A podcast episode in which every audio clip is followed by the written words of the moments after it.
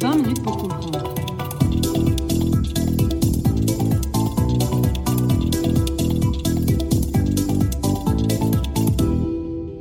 Bonjour à toutes et tous, je suis Vincent Gabriel et très heureux de vous retrouver aujourd'hui pour ce premier numéro de Reaction Shot, c'est-à-dire un format court de 20 minutes pour comprendre, dans lequel on va réagir sur un élément de l'actualité. Aujourd'hui, on va parler du décès de Colin Powell. Vous ne savez pas qui c'est, vous ne savez pas pourquoi on va en parler Eh bien, rassurez-vous, c'est précisément l'objet de cet épisode. Allons-y Colin Powell naît en 1937 à Harlem, donc un quartier de New York, d'une famille d'immigrés. Ses deux parents sont en effet donc des immigrés venant de Jamaïque. Alors il va passer un diplôme en géologie, mais connaîtra rapidement une ascension très importante dans l'armée américaine. Il ira notamment deux fois au Vietnam, dont il reviendra comme un héros, puisqu'il aura sauvé la vie de deux soldats. Il grimpera ensuite les échelons jusqu'à arriver conseiller à la sécurité nationale sous Ronald Reagan et ensuite chairman du Joint Chief of Staff d'octobre 1989 à septembre 1993. Alors le Joint Chief of Staff, c'est en gros le plus grand responsable dans l'armée américaine. C'est le conseiller du secrétaire à la défense, du président. Bref, c'est le militaire number one.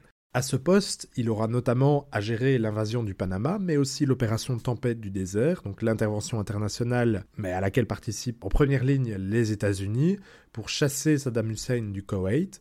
Ce sera un succès phénoménal, dont Colin Powell ressortira avec une énorme popularité. Il créera également ce que les médias ont appelé Doctrine Powell. L'objectif, c'est donc de réfléchir, de poser des conditions pour une intervention américaine. Il faut donc répondre à une série de questions. Donc, par exemple, est-ce que l'intervention est vitale pour les intérêts américains? Est-ce que ces objectifs sont clairs? Est-ce qu'ils sont atteignables? Est-ce que l'opinion publique américaine est favorable? Est-ce qu'on a un soutien international? Bref, il s'agit de maximiser les chances de réussite d'une opération tout en diminuant drastiquement les pertes. Vous voyez, c'est une ascension énorme hein, de Colin Powell pour un fils d'immigré, ascension telle qu'en fait il sera un des représentants, un des exemples vivants du fameux rêve américain, le fait que tout homme en fait a une chance de percer, de devenir un grand homme aux États-Unis. Il est également très représentatif de ce creuset d'intégration qu'est l'armée américaine pour les Afro-Américains qui sont assez nombreux à obtenir des postes assez importants dans l'armée en particulier. En 2001, il devient secrétaire d'État, donc ministre des Affaires étrangères de George W. Bush. Il aura notamment la complexe tâche de gérer la diplomatie américaine pendant la guerre contre le terrorisme. C'est également lui qui prendra la parole au Conseil de sécurité de l'ONU pour prononcer un discours depuis devenu célèbre, mais qui sera également une tâche sur sa réputation, il l'avouera lui-même.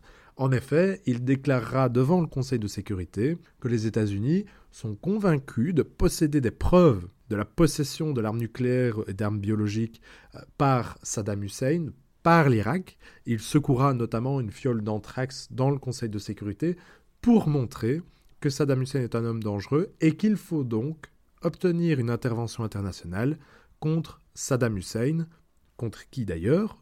Powell s'était déjà battu dans les années 90.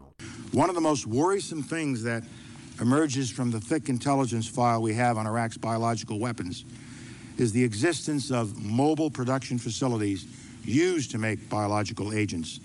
Let me take you inside that intelligence file and share with you what we know from eyewitness accounts.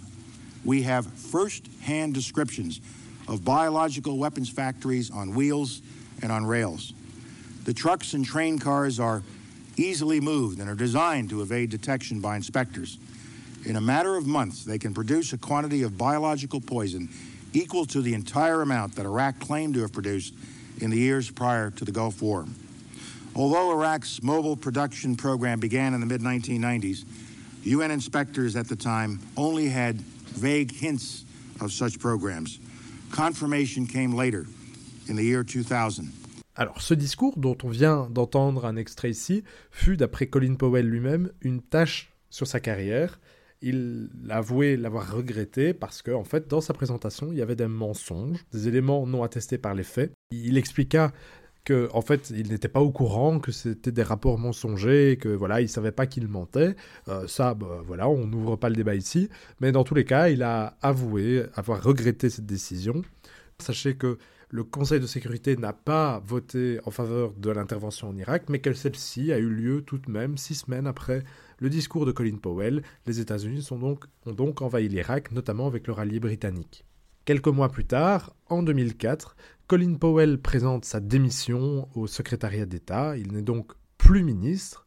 En fait, il le restera quelques jours euh, jusqu'à la fin du mois de janvier 2005. Bref, c'est ici une petite parenthèse. Et après donc avoir quitté le secrétariat d'État, il va se retirer en quelque sorte de la vie politique, mais en tout cas, il va prendre ses distances avec le Parti républicain, puisqu'il va appeler à voter pour Barack Obama en 2008, puis en 2012. En 2016, il appelle à voter pour Hillary Clinton. Il prend la parole contre Donald Trump. Il réitère sa forfanterie en 2020 en appelant à voter pour Biden contre Donald Trump, qu'il qualifie de national disgrace, donc vraiment des mots très, amoureux.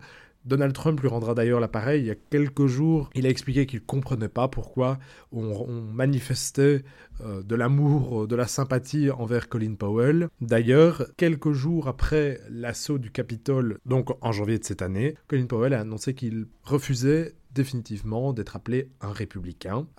S'il fallait tirer un bilan, on pourrait donc dire que Colin Powell est une personnalité contrastée. Aux États-Unis, il reste extrêmement populaire, c'est perçu comme quelqu'un de modéré, de compétent, une figure honorable. Ça reste euh, assez rare dans l'Amérique divisée comme aujourd'hui. En Europe, on se rappelle surtout de lui pour ce speech à l'ONU. Donc bref, comme toujours, je vous l'ai dit, une personnalité nuancée, dont j'espère ce reaction shot vous aura permis de vous rappeler ou d'apprendre les grandes lignes de sa carrière politique. A bientôt sur 20 minutes pour comprendre, prenez bien soin de vous. Et... 20 minutes pour comprendre.